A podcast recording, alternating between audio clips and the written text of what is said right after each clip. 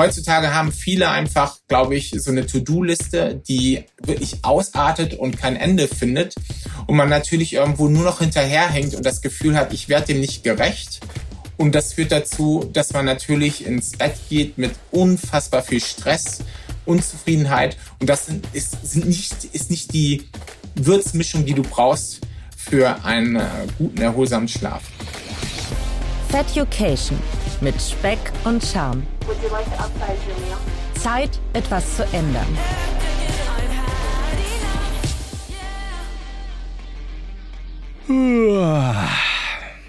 Moin, liebe Fettuccinis. Nur nicht einschlafen.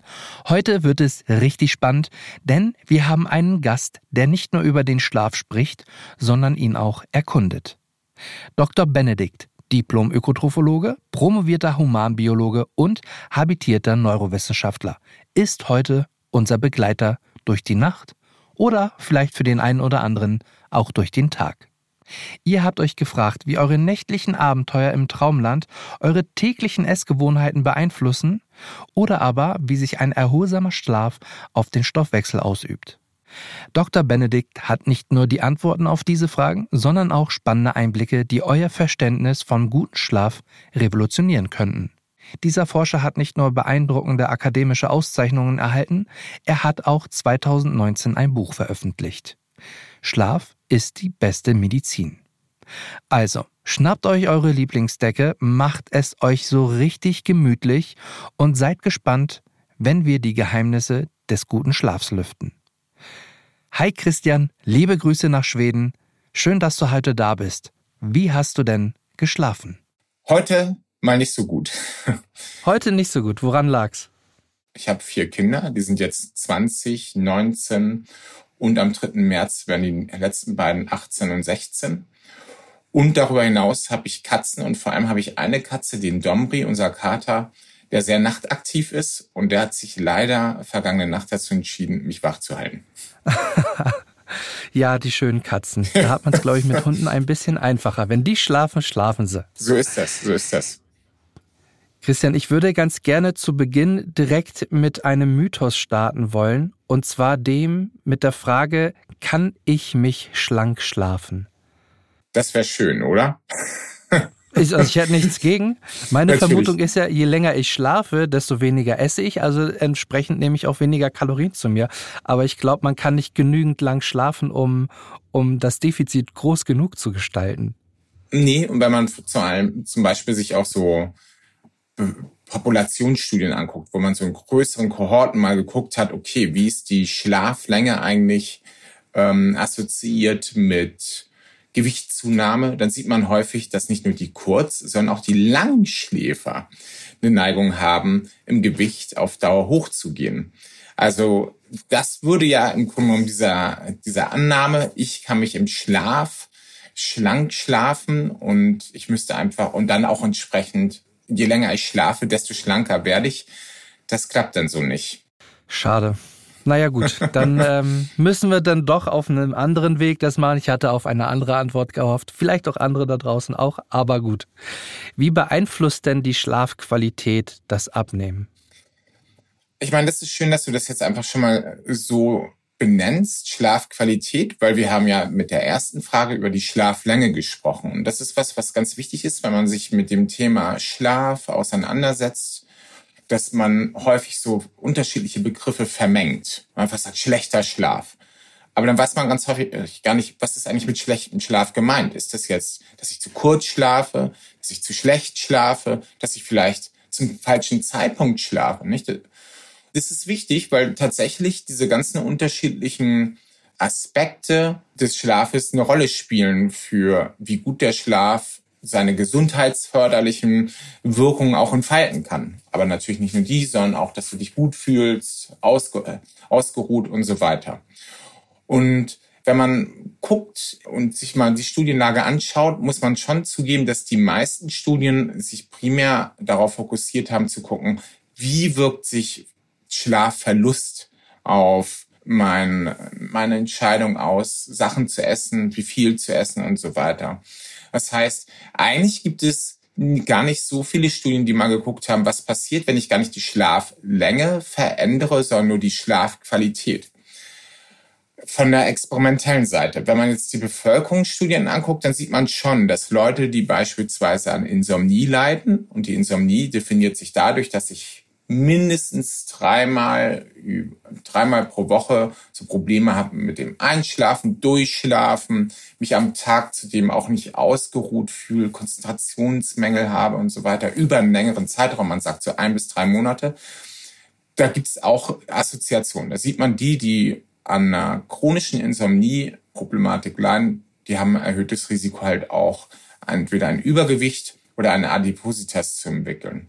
Wobei man auch sagen muss, das hängt ja immer davon ab, wie man sozusagen die Perspektive wählt. Nicht häufig sagt man immer, der schlechte Schlaf führt dazu, dass ich Gewicht zunehme. Aber es kann natürlich auch so sein, dass ein erhöhtes Gewicht all diese schlechten Schlafmuster auch hervorrufen kann. Nicht? Also ich denke immer, dass es sozusagen so ein Zusammenspiel ist zwischen meinem gegenwärtigen Gewicht und meinem Schlaf. Weil man natürlich weiß, wenn ich zum Beispiel im Gewicht hochgehe, ja, dann kommt es eben zum Beispiel zu diesen Fetteinlagerungen im Halsbereich und ich neige eher dazu zu schnarchen oder auch Atemaussetzer zu haben. Wenn ich zu viel Gewicht habe, ist es vielleicht auch angenehmer, eher auf dem Rücken zu liegen. Denn in der Rückenlage habe ich auch eine höhere Neigung für Atemaussetzer oder Schnarchen. Wenn ich viel Gewicht auf, auf den Rippen habe, dann kann es vielleicht auch so sein, dass ich häufiger aufwache eben aufgrund zum Beispiel solcher Schlafapnoen und dann sagen, mein Gott, ich bin so ein Kurzschläfer, ich kann irgendwie nie so eine Nacht mal richtig durchschlafen. Also es ist schon komplexer. Nicht? Jetzt hast du eine einfache Frage gestellt und ich habe weit ausgeholt. das ist völlig in Ordnung. Hm? Aber wenn ich das jetzt richtig verstanden habe, dann kann man auch gar nicht aus der Schlafdauer, also wie lange ich schlafe, heraus ableiten, ob man zu oder abnimmt. Weil ich hatte vor kurzem erst eine Studie darüber gesehen, dass je schlechter man schläft, die Wahrscheinlichkeit steigt, dass man bis zu 400 Kalorien pro Tag mhm. am Folgetag dann mehr isst.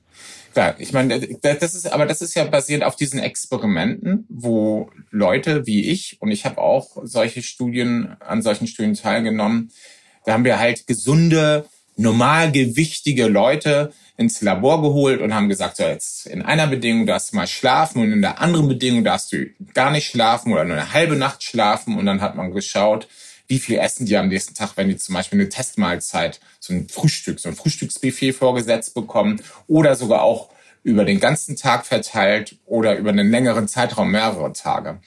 Und das, was man halt häufig macht, wenn man über die Jahre viele einzelne Studien durchgeführt hat, dass man dann das mal ein bisschen zusammenfassen möchte im Rahmen einer sogenannten Meta-Analyse, um zu gucken, okay, ist das dann so, dass man systematisch, wenn man alle Studien zusammenfasst, eher das so sieht, dass die Leute mehr essen. Und da ist tatsächlich auch das rausgekommen, was du eben beschrieben hast, dass die, die weniger schlafen, eher dazu geneigt sind, mehr zu essen ich meine, daraus ableiten kann man natürlich sagen, okay, wenn ich mich um den Schlaf dann kümmere und sicherstelle, dass ich eine gewisse Anzahl an Stunden schlafe, vielleicht die Stunden, die auch empfohlen werden von Schlafexperten, häufig für Erwachsene so zwischen sieben bis neun Stunden.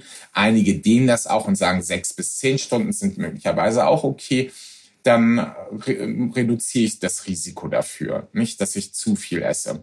Und insofern kann das ja schon so sein, wenn ich dann sprechen, obwohl ich ein Kurzschläfer, wenn ich normalerweise ein Kurzschläfer bin, wenn ich ein bisschen länger schlafe und in diesem Bereich falle, dass ich mein Risiko minimiere, einfach so eine Neigung zu haben, mehr zu viel zu essen. Aber ich meine, das, was du einfach eingangs gesagt hast, je länger ich schlafe, desto schlanker kann ich möglicherweise werden. Aber das hinkt halt ein bisschen, weil wenn wir dann in den sehr, sehr langen Schlafbereich kommen, nicht zehn Stunden, elf und so weiter, dann sieht man eben häufig, dass die Leute ein, sogar im Vergleich zu Kurzschläfern noch höheres Risiko haben, an Gewicht zuzulegen. Nicht? Klar ist da immer so die Frage, was ist die Henne und was ist das Ei, nicht? Das ist immer natürlich ein Problem bei diesen Bevölkerungsstudien. Aber natürlich anhand der experimentellen Daten und dieser meta-analytischen Ergebnisse könnte man schon sagen, so kurzer Schlaf, das ist vielleicht was, was doch dazu führt, dass wir eher dazu geneigt sind, eben zu viel zu essen und vielleicht auch nicht die besten Dinge zu essen. Dann lass uns doch da direkt mal anschließen. Wie beeinflusst denn mein Schlafmangel entsprechend meine Hormone? verführen die mich dann auch dementsprechend zum, zu einem größeren Appetit? Der überwiegende Anteil der Studien hat gezeigt, ja, das Kredin, das steigt im Blut an. Und wenn man überlegt, was, was spielt das Kredin für eine Rolle? Das Kredin ist eines der stärksten Hunger äh, stimulierenden Hormone, was zum Körper produziert werden kann. Wenn das im Gehirn ankommt, dann sagt es deutlich zum Gehirn, ich habe Hunger, iss. Jetzt ist aber wirklich mal Zeit. Also man sieht, weiß es auch von, ist ja mal ungern erwähnt, aber trotzdem von Tierversuchen, wenn man dort Krillin halt ins Gehirn verabreicht, dann sieht man wirklich, dass die Tiere viel, viel mehr essen. Und da hat man dann, kann man natürlich dann solche Schlussfolgerungen treffen. Okay, Krillin ist hoch, dann guckt man sich andere Hormone an, weil das sind ja viele Signale in unserem Körper, die immer zusammenspielen und dann hängt es ja immer davon ab, wie ist die Waage ausgerichtet? Ist sie mehr in Richtung der hungerstimulierenden Signale gekippt oder kippt sie mehr in die Richtung der appetitdrosselnden Signale? Und da gibt es natürlich auch solche Appetitdrossler wie das Leptin, das vor allem vom Fettgewebe, dem subkutanen, also im Unterhautfettgewebe produziert wird. Und da haben tatsächlich Studien zeigen können, unter anderem auch ich in einer kürzlichen Studie, dass das Leptin halt weniger vorhanden ist im Blut nach Schlafentzug. Also wenn man das zusammenfasst, wenn man jetzt das Leptin auf der einen Seite nimmt, das drosselt meinen Appetit und das Krillin, das stimuliert meinen Hunger. Ich habe mehr Krillin und ich habe weniger Leptin. Okay, das sieht so aus, als ob sozusagen hormonell hm, das sich so verlagert hat, dass ich eher dazu geneigt bin zu essen. Und das ist dann tatsächlich auch einer der häufigen Erklärungsansätze, der von Forschern oder Leuten, die sich mit der Thematik auseinandersetzen, benutzt werden die dann halt sagen, ja, Leptin ist runter reguliert und das Kremlin ist hoch und deshalb bist du mehr. Entstehen dadurch auch Gelüste beziehungsweise Gelüste auf eher ungesunde Dinge oder konnte man das jetzt tatsächlich gar nicht rausfinden anhand des Schlafmangels oder anhand der hormonellen Veränderung, dass man halt sagt, okay, es besteht ein größeres Hungergefühl, aber ob man jetzt eben dann zu einem Schokoriegel greift oder eher zu einer Banane, ist das erklärbar? Ja, das ist eine, ja, ist eine sehr, sehr gute Frage. Und tatsächlich kann man ja erstmal da, sich das so vorstellen. Wenn ich jetzt nicht genügend schlafe, nicht, dann ist ja die Birne da oben noch an, das Oberstübchen, und braucht mehr Energie. Und dann entsteht ja einfach so, wenn ich jetzt nicht in der Nacht esse, ein Energiedefizit, ein größeres, sondern sagt eben das Gehirn am Morgen, hey, wir brauchen mehr. Das war anstrengend, ich muss kompensieren. Und dann, wenn man kompensiert hat, könnte man ja denken, okay, jetzt habe ich sozusagen dieses Energiedefizit ausgeglichen, jetzt sollte es ja eigentlich okay sein.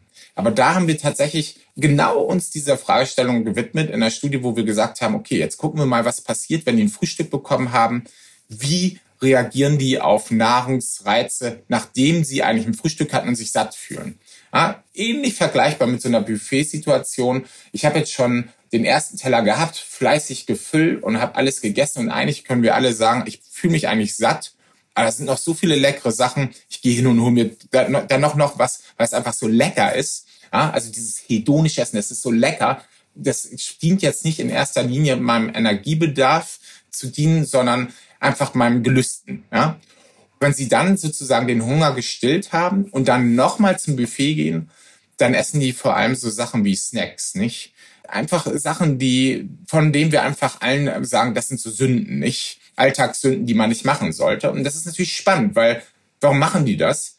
Weil eigentlich haben sie ja sozusagen mit ihrem ersten großen befüllten Teller ihren Hunger gestillt und das Energiedefizit möglicherweise aus der Nacht auch ausgeglichen. Das heißt, das streckt sich über dieses kompensatorische Essen und geht so in dieses hedonische Essen, dass ich mehr einfach Gelüste habe auf leckere, aber le leider auch häufig sehr ungesunde oder energiedichte Lebensmittel. Also kann ich durchaus sagen, dass Schlaf auch oder schlechter Schlaf entsprechend ja meine Handlungen zum Kauf von schlechten Lebensmitteln auch durchaus beeinflusst. Ja. Beeinflusst das dann auch das emotionale Essen? Das ist eine super Frage. Ich meine, klar, das ist, wenn wir jetzt nochmal auf dieses Buffet-Szenario zurückgehen, nicht? Erstmal esse ich, um zu kompensieren. Ich habe ja einfach irgendwie nicht gut geschlafen, ich habe ein Energiedefizit. Aber dann gehe ich ja mehr in dieses emotionale Essen, dieses hedonische Essen, was mir, ich habe ja, ich muss im Grunde genommen nicht essen, um meinen Energiebedarf zu decken, sondern ich esse, weil ich einfach Bock drauf habe, Lust drauf habe. Das gibt mir irgendwie ein gutes Gefühl. Und das scheint irgendwie doch so zu sein, dass wir eher eine Neigung dazu haben, nicht? Das zu machen. Vielleicht ist es ja auch so, ich meine, Schlafverlust als solches, das würden wir alle unterschreiben, ist ja nichts Schönes, nicht? Da ist man müde, da fühlt man sich schlapp und so. Und vielleicht ist das Essen die damit assoziierten Gefühle, die wir auch erwecken, dienen der Kompensation, nicht um dem so ein bisschen te zumindest temporär, kurzweilig entgegenzuwirken. Ich fühle mich so schlecht, ah, dann esse ich einfach. Das kennt man ja auch nicht. Wenn man sich gestresst fühlt, was macht man häufig? Oder oh, jetzt esse ich einfach ein Stück Schokolade, um mir irgendwie einfach kompensatorisch was Gutes zu tun, um mir mal kurz das mal aus blenden. Und so kann das durchaus auch mit dem Schlaf sein. Ich bin so gestresst als Gehirn. Jetzt kommen wir essen was, nicht nur um eben zu kompensieren, weil ich ein Energiedefizit entwickelt habe, sondern auch, weil ich einfach so fertig bin, dass ich mir irgendwie was Gutes tun muss. Oft wird ja vermutet, dass bei übergewichtigen Menschen zum Beispiel der Stoffwechsel nicht ganz funktioniert. Ja.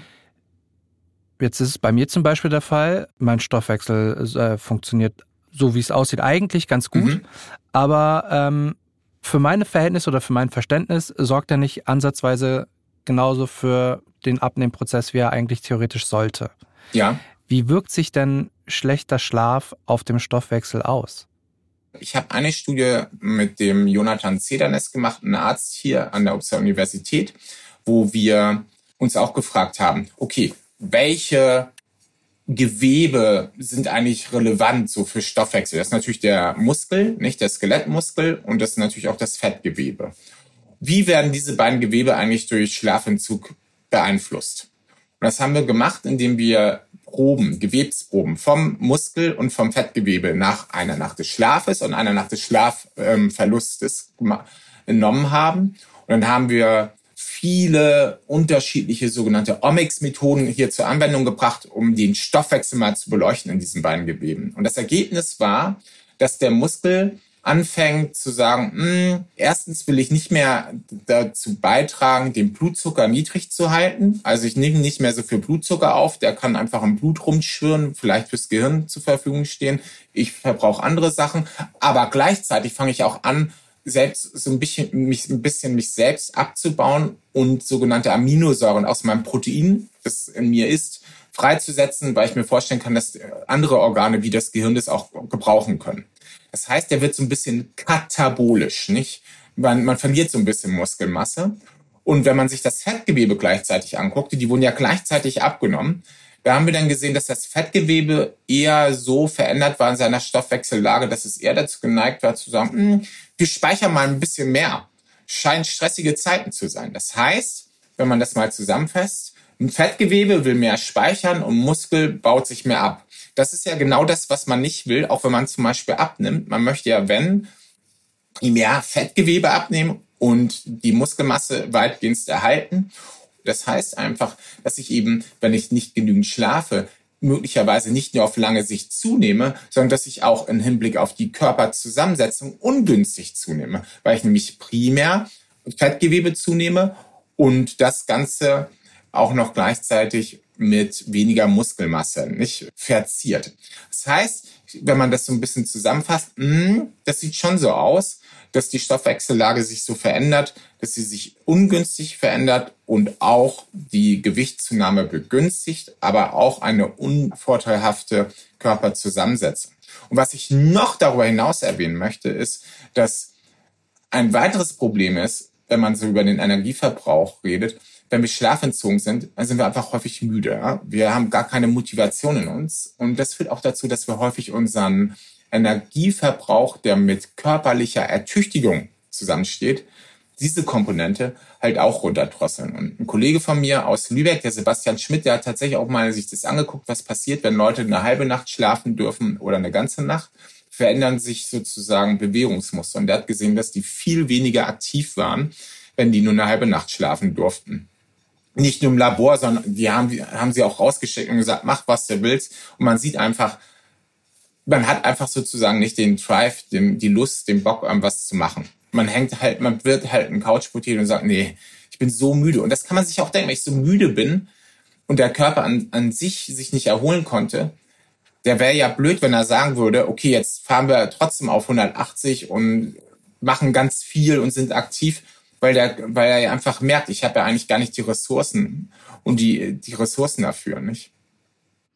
Das heißt, wenn ich regelmäßig Sport zum Beispiel treibe oder klassisch die Alltagsbewegung, so die 10.000 Schritte zumindest mache, dann steigere ich damit auch gegebenenfalls eigentlich dann einen besseren Schlaf? Ja, das ist sozusagen ein schöner Umkehrschluss. Tatsächlich sind Lebensstilfaktoren miteinander verwoben und diese, die man natürlich häufig nennt, sind sowas wie Nahrungsaufnahme, physische Aktivität und der Schlaf. Und jetzt haben wir sehr den Fokus darauf gelegt, was macht der Schlaf oder der schlechte Schlaf mit unserer Nahrungsaufnahme. Und wir, haben, sind ja auch kurz auf, den, auf die physische Aktivität eingegangen. Aber, wie du gesagt hast, stimmt, wenn ich sehr aktiv bin am Tag, mental, aber auch physisch, dann generiere ich einen Schlafdruck, der dazu führt, dass ich in der Nacht darauf besser und tiefer schlafe.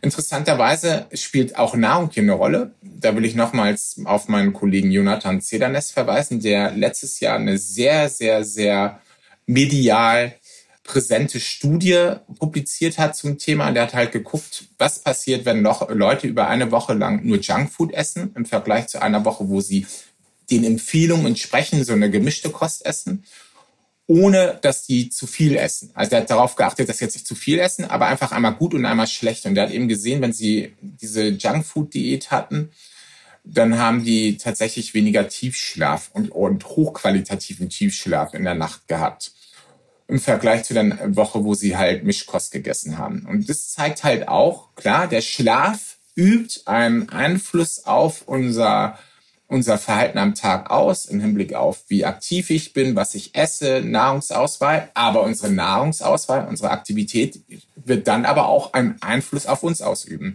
Das heißt, wenn ich in dem schlechten Schlaf bin, und dann da, das dazu führt, dass ich eher sesshaft werde, mich weniger bewege und schlechte Nahrung zu mir nehme, komme ich so in so eine Art Teufelskreis, weil die führt dann dazu, dass der Schlaf dann weiterhin auch schlecht bleibt und so komme ich sozusagen nicht so richtig raus. Ne?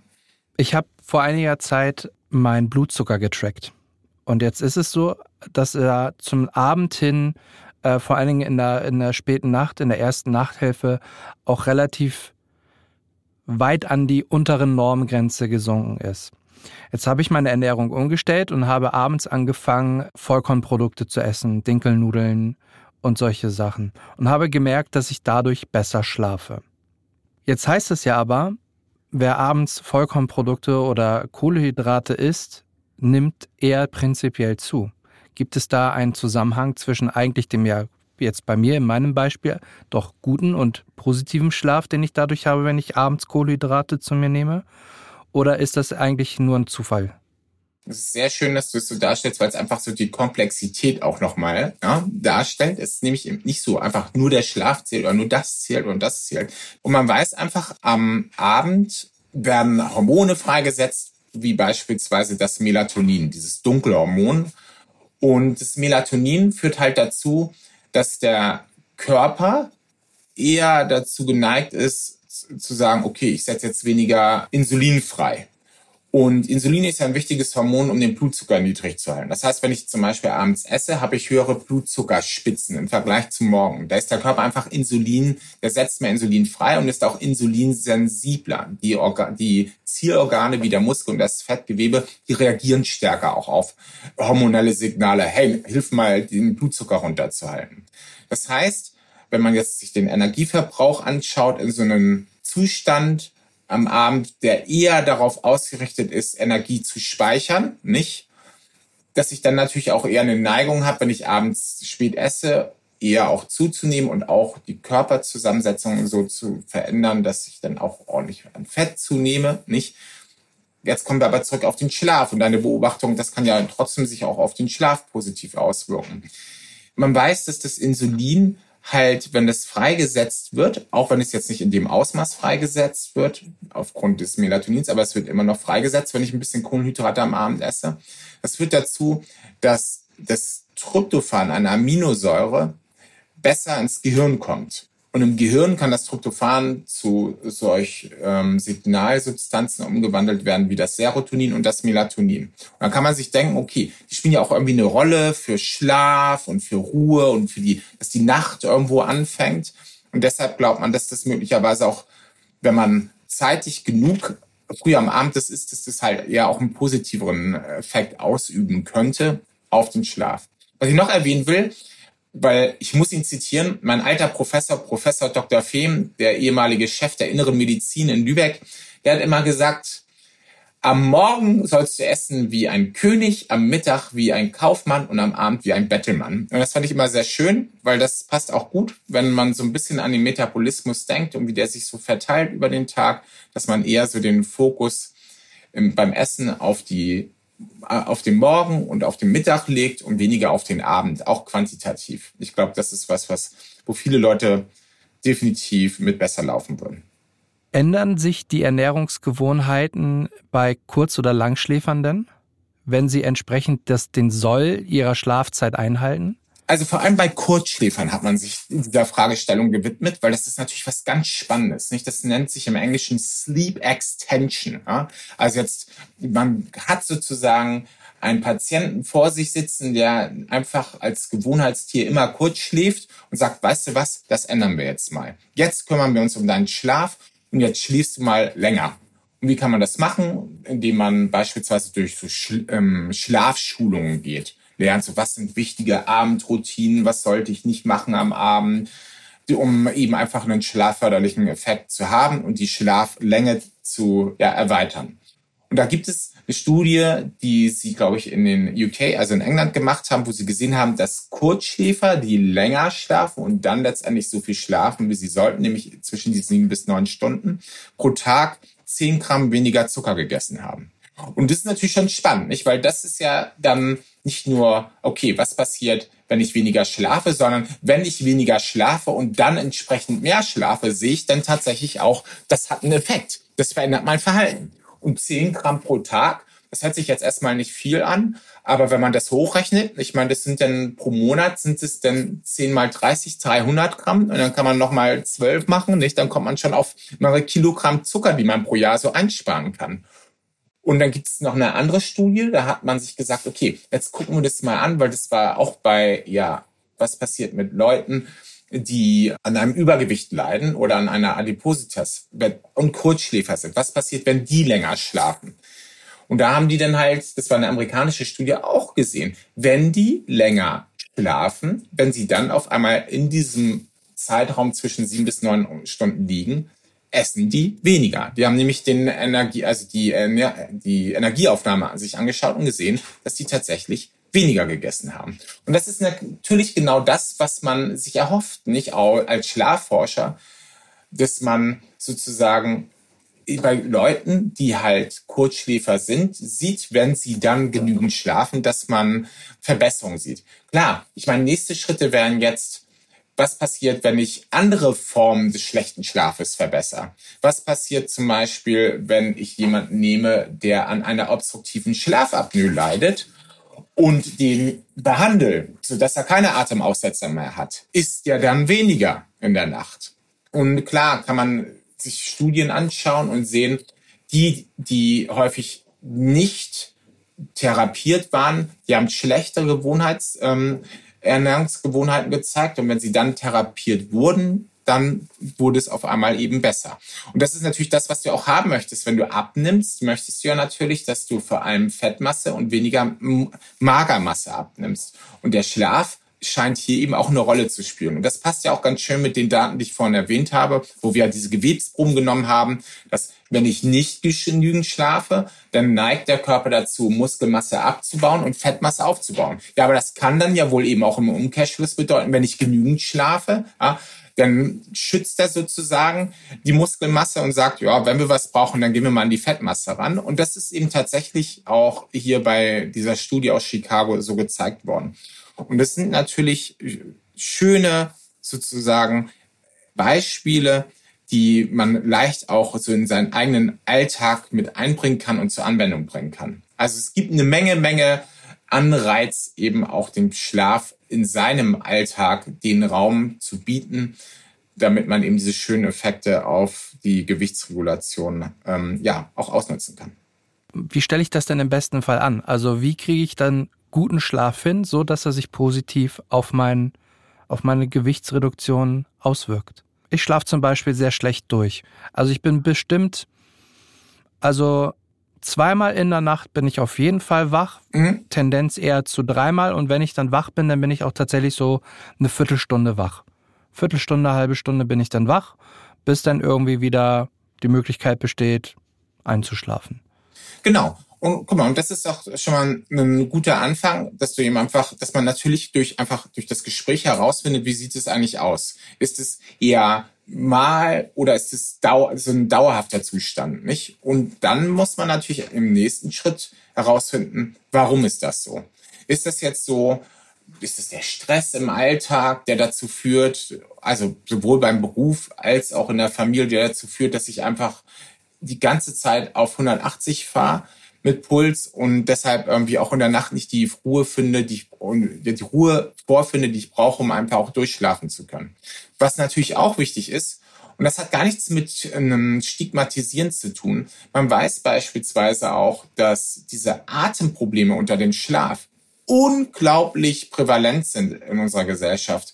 Da wurde vor ein paar Jahren eine Literaturstudie oder eine Literaturanalyse durchgeführt und die kam zu dem Ergebnis, dass eine halbe Milliarde Menschen, ja, also 500 Millionen Menschen weltweit an einer mittleren bis schweren obstruktiven Schlafapnoe leiden.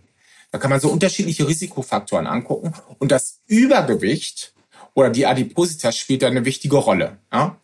Und da müsste man dann natürlich schauen, okay, gibt es beispielsweise hier ein Problem mit dem Atmen im Schlaf. Weil das Problem ist, vier von fünf Leuten, also 80 Prozent, wissen gar nicht, dass sie an einer obstruktiven Schlafapnoe leiden oder Atemprobleme unterm Schlaf haben, wachen auf unter der Nacht mehrfach, vor allem in den späteren Stunden, weil man im Traumschlaf, der vor allem mengenmäßig in den späten Stunden auftritt, sehr lange Atemaussetzer hat. Der Körper braucht viel länger, um auf diese Atemaussetzer zu reagieren, was dazu führt, dass man seinen Stresspegel so stark erhöht im Körper, dass man einfach aufwacht.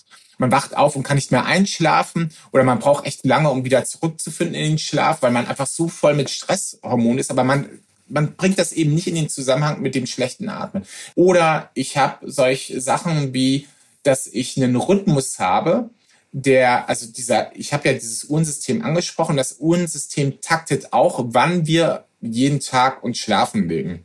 Und bei einigen ist es so, dass das Uhrensystem das sehr früh am Abend sagt. Die nennt man auch Morgenlärchen, nicht?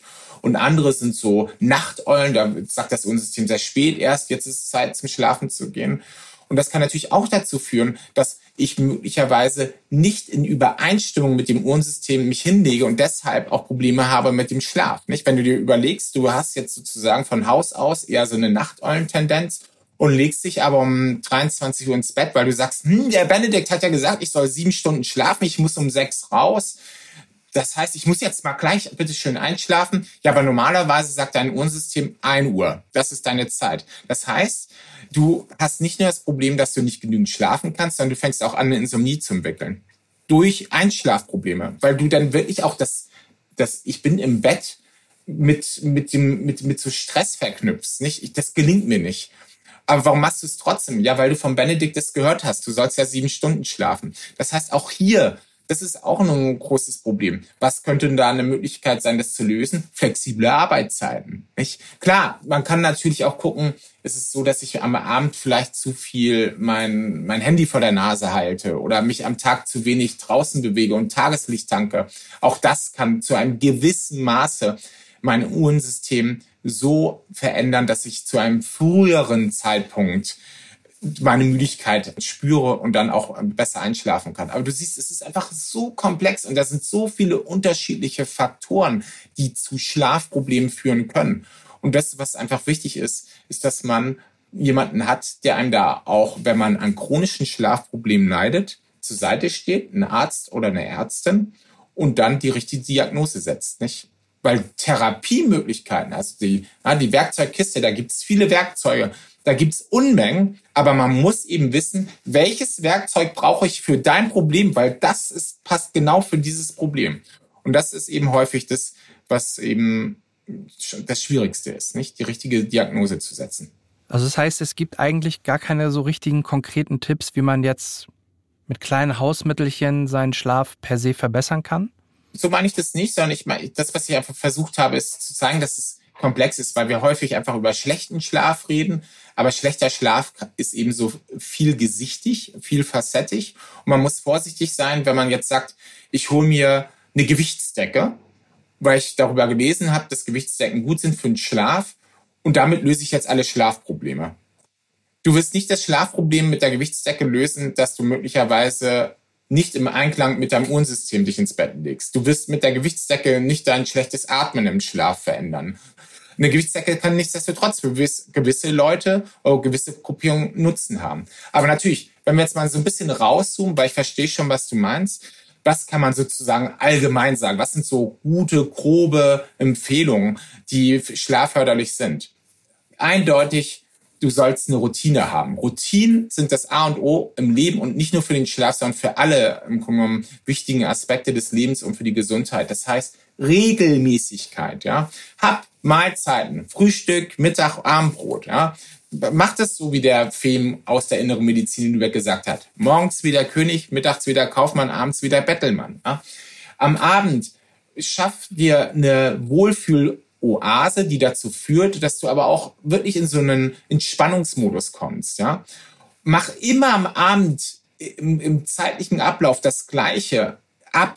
Es soll natürlich relaxend sein, also entspannt, entspannungsfördernd, weil das hilft deinem Gehirn sozusagen das Muster zu erkennen. Ah, jetzt macht der Serda genau das Gleiche, wie er jeden Abend macht. Ich weiß, bald geht's in die Falle und wir sollen schlafen. Ja? Du kannst natürlich auch deinem Rhythmus helfen, indem du viel Tageslicht tankst. Ja? Tageslicht ist so wichtig, vor allem in den ersten Stunden nach dem Aufwachen. Damit taktet man seine innere Uhr damit die versteht, wo befinden wir uns in der, sozusagen im, im Tagesrhythmus. Ah, jetzt ist es hell und jetzt ist es Zeit, was zu machen. Oh, jetzt ist es dunkel, jetzt soll ich mal ein bisschen runterfahren und mich auf den Schlaf vorbereiten. Und Tageslicht in den ersten Stunden ist so gut im Vergleich dazu oder im Gegensatz dazu am Abend weniger Kunstlicht. Nicht immer das Handy vor der Nase halten. All solche Dinge helfen natürlich im Alltag. Natürlich sind auch andere Aspekte wichtig, dass man eine, eine gute Balance findet zwischen, was ich mir vornehme und was ich schaffen kann. Heutzutage haben viele einfach, glaube ich, so eine To-Do-Liste, die wirklich ausartet und kein Ende findet und man natürlich irgendwo nur noch hinterherhängt und das Gefühl hat, ich werde dem nicht gerecht. Und das führt dazu, dass man natürlich ins Bett geht mit unfassbar viel Stress, Unzufriedenheit und das sind, ist, sind nicht, ist nicht die Würzmischung, die du brauchst für einen äh, guten, erholsamen Schlaf. Also es gibt schon natürlich Möglichkeiten, da was zu machen. Und klar, dann die Klassiker wie trink nicht zu spät, koffeinhaltige Getränke wie Kaffee. Trink kein Alkohol am Abend, weil Alkohol dazu führt, dass dein Schlaf nicht nur schlechter wird, sondern dass du auch möglicherweise schnarchst oder Atemaussetzer hast. Nicht? Guck immer, ich meine, das ist auch was, was viele Leute gar nicht wissen die gehen zum Arzt und fangen irgendeine Therapie an, eine medikamentöse Therapie. Die kriegen irgendwelche Arzneimittel aufgeschrieben. Und auf einmal klappt es nicht mehr mit dem Schlaf. Da kann man dann auch immer mal gucken, okay, jetzt führe ich mal Tagebuch und gucke, seit wann habe ich eigentlich Probleme mit dem Schlaf. Oh, ich sehe seit letztem Jahr Oktober, guck mal, im September habe ich angefangen, ein Antidepressivum zu nehmen. Da kann ich doch mal gucken, mit meinem Arzt kann das möglicherweise eine Nebenwirkung sein. Da sagt der Arzt, ja, dieses spezifische Antidepressivum kann tatsächlich Schlafprobleme hervorrufen, aber da gibt es andere, die trotzdem deiner Depression helfen, aber nicht so schlafhemmende Wirkung haben. Äh, es ist schon viele Dinge, die man auch ähm, beeinflussen kann oder an die man häufig gar nicht so denkt, nicht? Die einen Einfluss auch auf deinen Schlaf ausüben können. Christian, wir sind schon am Ende angekommen. Ich möchte dir ganz, ganz, ganz herzlich für deine Zeit danken.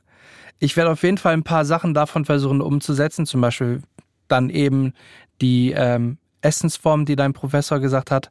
Morgens wie ein König, mittags wie ein Kaufmann und abends wie ein Bettler, um runterzukommen. Ich werde auf jeden Fall das Handy frühzeitiger weglegen und Ich glaube, das ähm, ist auch ein Tipp, den viele da draußen schon kennen, ist, wenn man dann wirklich zu viel im Kopf hat mit der To-Do-Liste, diese halt irgendwie festzuhalten auf dem Handy, beziehungsweise vielleicht sogar auf dem Blatt Papier, um das aus dem Kopf erstmal rauszukriegen, um dann gemütlicher in den Schlaf reinzukommen. Danke, dass du heute da warst. Ja, vielen Dank.